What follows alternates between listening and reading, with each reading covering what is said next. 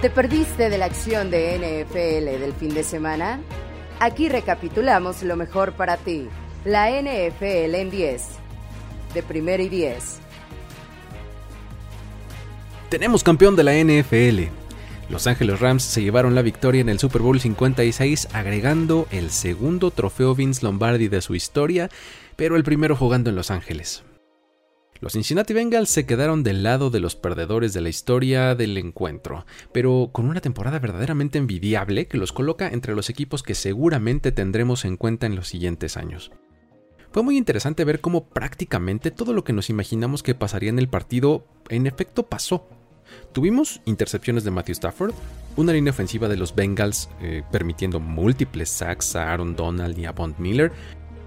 Tuvimos a Matt McPherson conectando y continuando perfecto en sus intentos de gol de campo.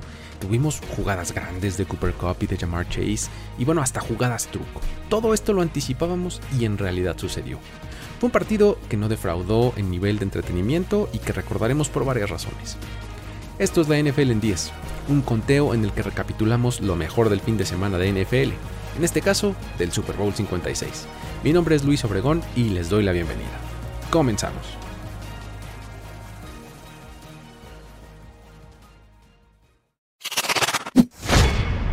Número 10.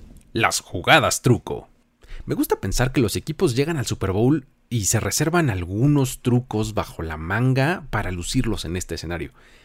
Es así que tenemos momentos realmente épicos como Ambush, es decir, esta patada corta de los Saints en el Super Bowl de 2009 para iniciar el tercer cuarto, o el pase de Antoine Randall a Heinz Ward en aquel Super Bowl de 2005 de los Steelers, o por ejemplo, pues la Philly Special, ¿no? En 2017 y así varias más. En esta ocasión también tuvimos una dosis de algo similar. Eh, el primer touchdown de los Bengals vino eh, por cuenta de T. Higgins, pero el pase no fue de Joe Burrows, sino de Joe Mixon. Así es, el corredor de los, Cincinnati Bengals recibió el balón en lo que de inicio parecía una jugada resbalada por el lado derecho, pero se detuvo para lanzar un pase de 6 yardas y terminó en touchdown. Con esta jugada, Mixon se convirtió apenas en el tercer running back en la historia en lanzar un pase de touchdown en el Super Bowl. Con esto se unió a Robert Newhouse de los Cowboys, eh, que lo hicieron en enero del 78 en el Super Bowl 12 contra los Denver Broncos, y también a Lawrence McCutcheon de los Rams, que lo hicieron en enero del 80 en el Super Bowl 14 contra los Steelers. Del otro lado vimos que los Rams tuvieron también lo suyo y intentaron por ahí un pase al coreback. Darrell Henderson recibió el balón en lo que parecía un acarreo hacia el lado izquierdo, solo para entregárselo a Cooper Cup en lo que después parecía que sería una reversible, pero a mitad de la carrera, sobre la marcha, lanzó un pase a Matthew Stafford que estaba completamente desmarcado cerca de la banda derecha. El pase de Cup fue demasiado alto y quedó fuera del alcance del coreback, que pues de haberlo recibido probablemente habría conseguido el primero y diez y un poquito más. En fin, las emociones no faltaron. Número 9. El impacto de Logan Wilson. El centro de la defensiva de los Bengals se vio muy bien en este partido. Las actuaciones de DJ Reader y BJ Hill fueron bastante buenas desde la posición de tackle defensivo. Esto, sin duda, lo que permitió fue que Wilson brillara desde la posición de linebacker. Constantemente tuvo líneas libres para encontrar el balón cuando este era acarreado por los ofensivos de los Rams. Terminó el partido como líder tacleador de ambos equipos. Tuvo nueve tacleadas, tres de ellas para pérdidas de yardaje. Además, cuando se necesitó que cubriera el pase, aunque pudiera habérsenos quedado en la cabeza el holding sobre Cooper Cup en lo que pareció una muy buena jugada hacia el final del partido, eh, el resto de las ocasiones lo hizo bastante bien, hizo muy buen trabajo cubriendo. Wilson se comprobó como una de las piezas importantes en la defensiva de este equipo, que además está apenas en su segundo año en la liga, por lo que su futuro se ve muy muy bien. Número 8. Chido y Jesse. Continuando con lo que hicieron los Bengals, hay que hablar de estos dos jugadores de su defensiva secundaria. Chidobe Awuzie eh, tuvo un muy buen juego en el que hizo buenas tacleadas cerca de la línea de golpeo, defendiendo el juego terrestre, y además eh, tuvo una muy buena labor con el receptor que sea que se colocara enfrente de él. Incluso fue él el beneficiado de la segunda intercepción de Matthew Stafford al estar en el lugar correcto para encontrar el balón tras haber rebotado en las manos del receptor. En su primer año con el equipo, llegando en la agencia libre, tuvo muy buena temporada y también un muy buen Super Bowl. El complemento lo aportó Jesse Bates, un talento reclutado por los Bengals en la segunda ronda de 2018 y que se ha convertido en uno de los mejores safeties de la NFL. En este partido tuvo buenas tacleadas y defendió muy bien el terreno profundo del campo. Terminó el partido con seis tacleadas y un pase defendido y además uno más interceptado. Dos elementos de la secundaria que tuvieron aportaciones calladas pero muy eficientes y que no podía dejar de mencionar. Número 7. La reivindicación de Odell Beckham Jr. Podemos decir lo que sea del personaje Odell Beckham Jr., pero el jugador en sus 12 partidos con los Rams fue realmente bueno. Los 7 touchdowns que consiguió en dicho periodo igualan el total que consiguió en toda su estancia con los Browns en dos temporadas y media. En el Super Bowl tuvo el infortunio de salir lesionado de la rodilla en el segundo cuarto. Eh, fue una jugada en la que tuvo que ajustar su trayectoria para intentar atrapar el balón y pues tal parece que eso fue lo único que pudo detenerlo porque antes de eso había completado dos pases solamente, pero uno de ellos fue para registrar la primera anotación y el segundo para un muy muy buen avance. Parecía que las cosas estaban acomodando para que tuviera un gran partido. Y me atrevo a decir que si no se hubiera lastimado, así hubiera sido. Lo importante ahora será su recuperación, ya que el contrato que firmó con los Rams era solamente por este año, por lo que pues en marzo se va a convertir en agente libre y pues es probable que esta actuación, eh, y me refiero a lo que hizo durante todo el tiempo que estuvo con los Rams, le haya valido una nueva oportunidad con el equipo de Los Ángeles. Nos guste o no, OBJ es un jugador con un título de Super Bowl y que pudo haber aportado mucho más al juego definitivo. Número 6. Uno más para Von Miller. Ahora con los Rams ha conseguido su segundo título de Super Bowl otra de las estrellas que llegó a media temporada para los Rams y que también tuvo un impacto inmediato. Vimos cómo semana a semana se fue acoplando cada vez más hasta conseguir convertirse nuevamente en ese importante elemento de presión para el coreback contrario. En esta ocasión tuvo una gran actuación apresurando a Joe Burrow, golpeándolo en tres ocasiones. Además, desvió por un, un pase en la línea de golpeo y consiguió dos sacks. Con esto, llegó a empatar la marca de Charles Haley de 4.5 sacks en Super Bowls. La vez pasada que Miller estuvo en esta instancia fue en la edición 50 cuando los Broncos enfrentaron a los Panthers, cuando en aquella ocasión en conjunto con DeMarcus Ware fueron la primera pareja de compañeros de equipo que consiguieron dos sacks cada uno en un Super Bowl. Ahora él y Aaron Donald se convirtieron en la segunda en lograrlo. No es casualidad que el factor común sea Von Miller. Número 5. El show de medio tiempo. A la mitad del conteo hablaremos del momento en el que el evento deportivo deja de serlo para convertirse en un espectáculo musical. La actuación de Dr. Dre, Snoop Dogg, Mary J. Blige, Eminem y Kendrick Lamar, a quienes además se les unió 50 Cent, eh, dio varias cosas que comentar. Por ejemplo, podemos empezar por las restricciones de la NFL.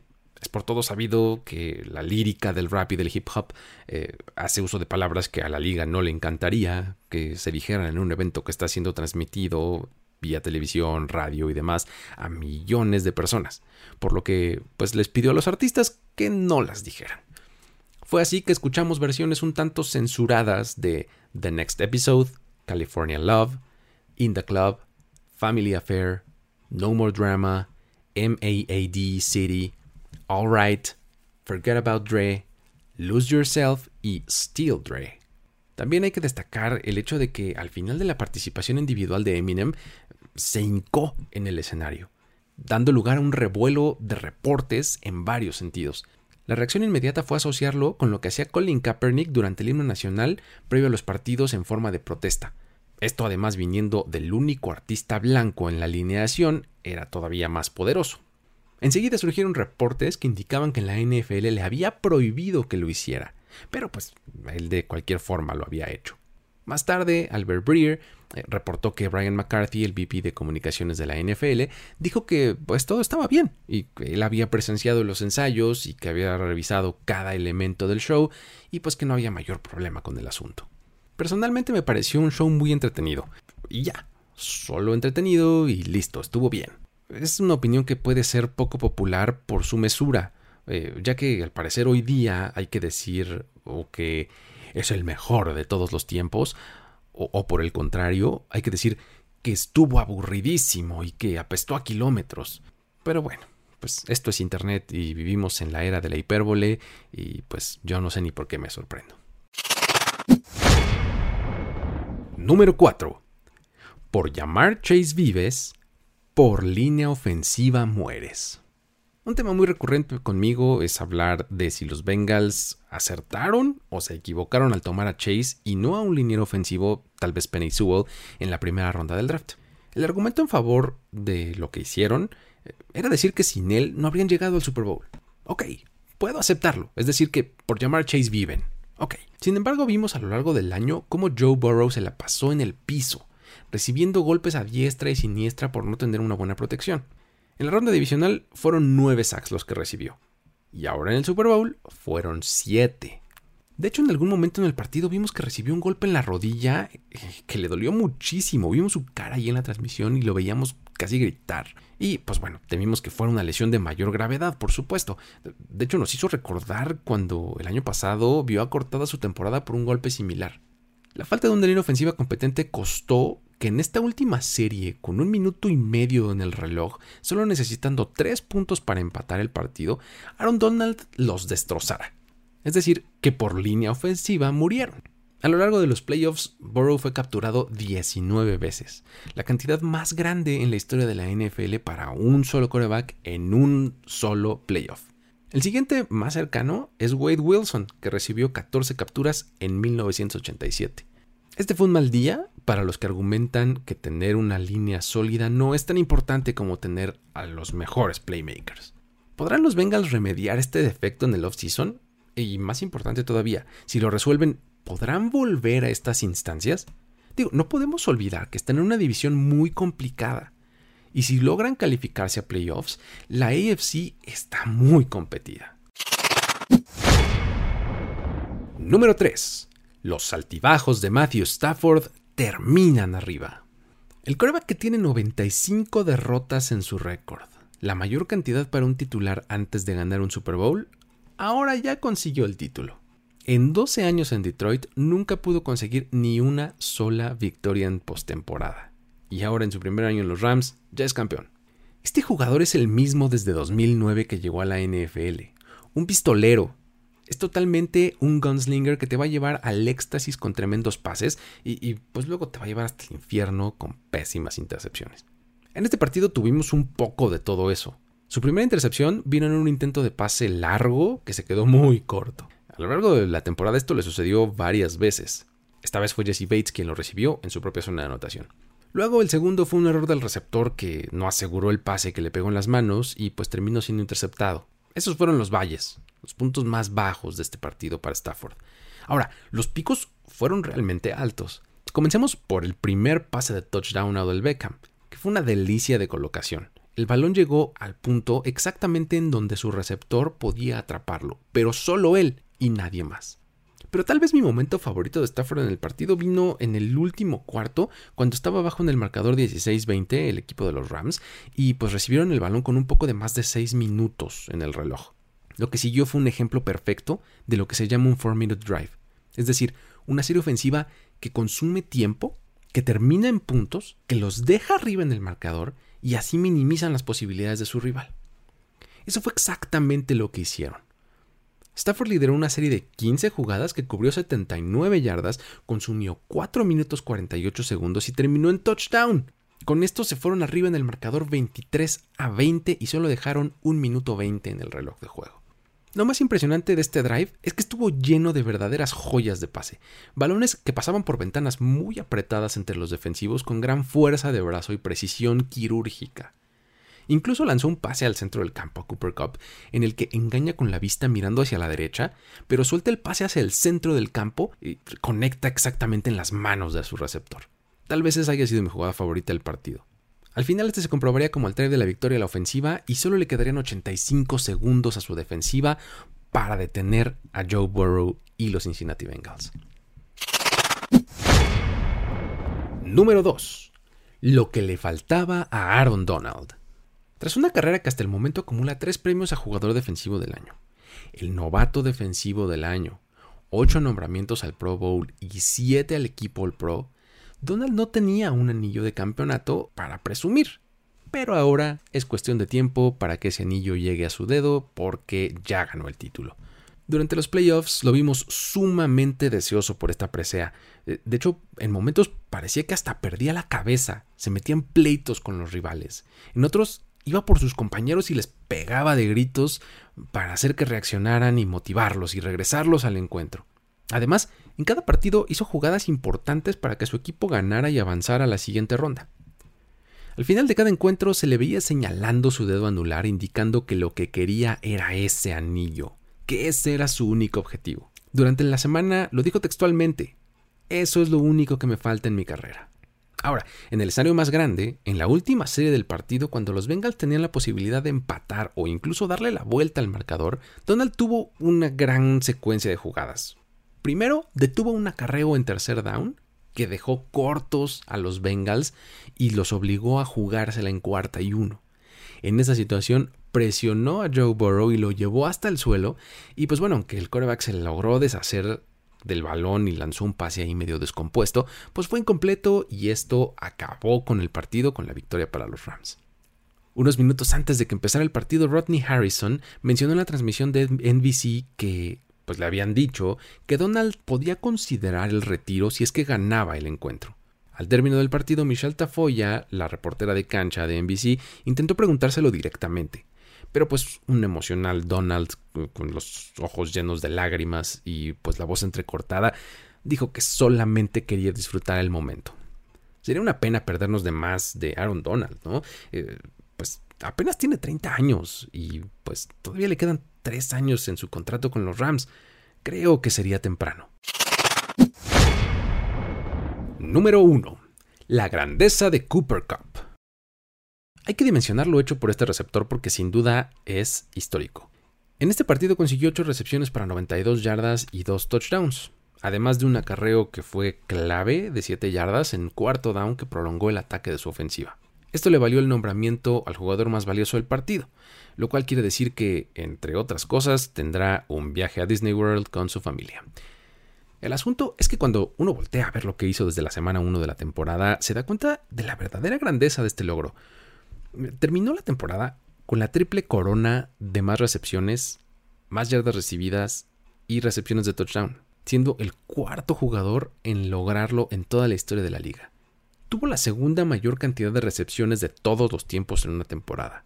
Sus seis touchdowns en playoffs es el segundo número más alto, solo detrás de Larry Fitzgerald que tuvo siete. Tuvo el mayor número de recepciones en playoffs en la historia con 33, rebasando a Travis Kelsey y a Larry Fitzgerald, que tuvieron 31 y 30, respectivamente. Además, se convirtió en el tercer jugador en la historia en acumular más de 2.000 yardas totales en una temporada, incluyendo playoffs, en la que ganó el Super Bowl. Los otros dos son Emmett Smith y Terrell Davis. Por si fuera poco, recibió el premio de jugador ofensivo del año en los NFL Honors apenas un día antes del Super Bowl y ahora el MVP. Para darle contexto a estos números, el único receptor que tiene la triple corona, el ser jugador ofensivo del año y el MVP de un Super Bowl a lo largo de toda una carrera, es Jerry Rice. Y Cobb hizo las tres cosas en un solo año. La próxima temporada entra al último año de su contrato de novato, así que pues no sería sorpresivo que tan pronto como este offseason eh, recibiera una extensión de largo plazo por parte de los Rams y muchos millones de dólares garantizados.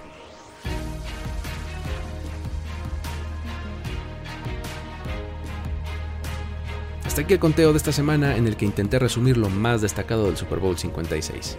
Para más historias, diferentes ángulos y otras cosas, recomiendo seguirnos en redes sociales, visitar nuestro sitio web y consumir nuestros contenidos en video en YouTube y Twitch, además de suscribirse al feed de este podcast. En la plataforma de su preferencia, ahí lo encuentran. Mi nombre es Luis Obregón y les doy las gracias por haberme acompañado a lo largo de la temporada 2021 en estos conteos semanales. Por el momento, esto es todo en la NFL en 10, pero no se olviden que nuestros contenidos no paran, así que no se despeguen de todo lo que viene en el offseason en los medios que les acabo de mencionar. Hasta la próxima.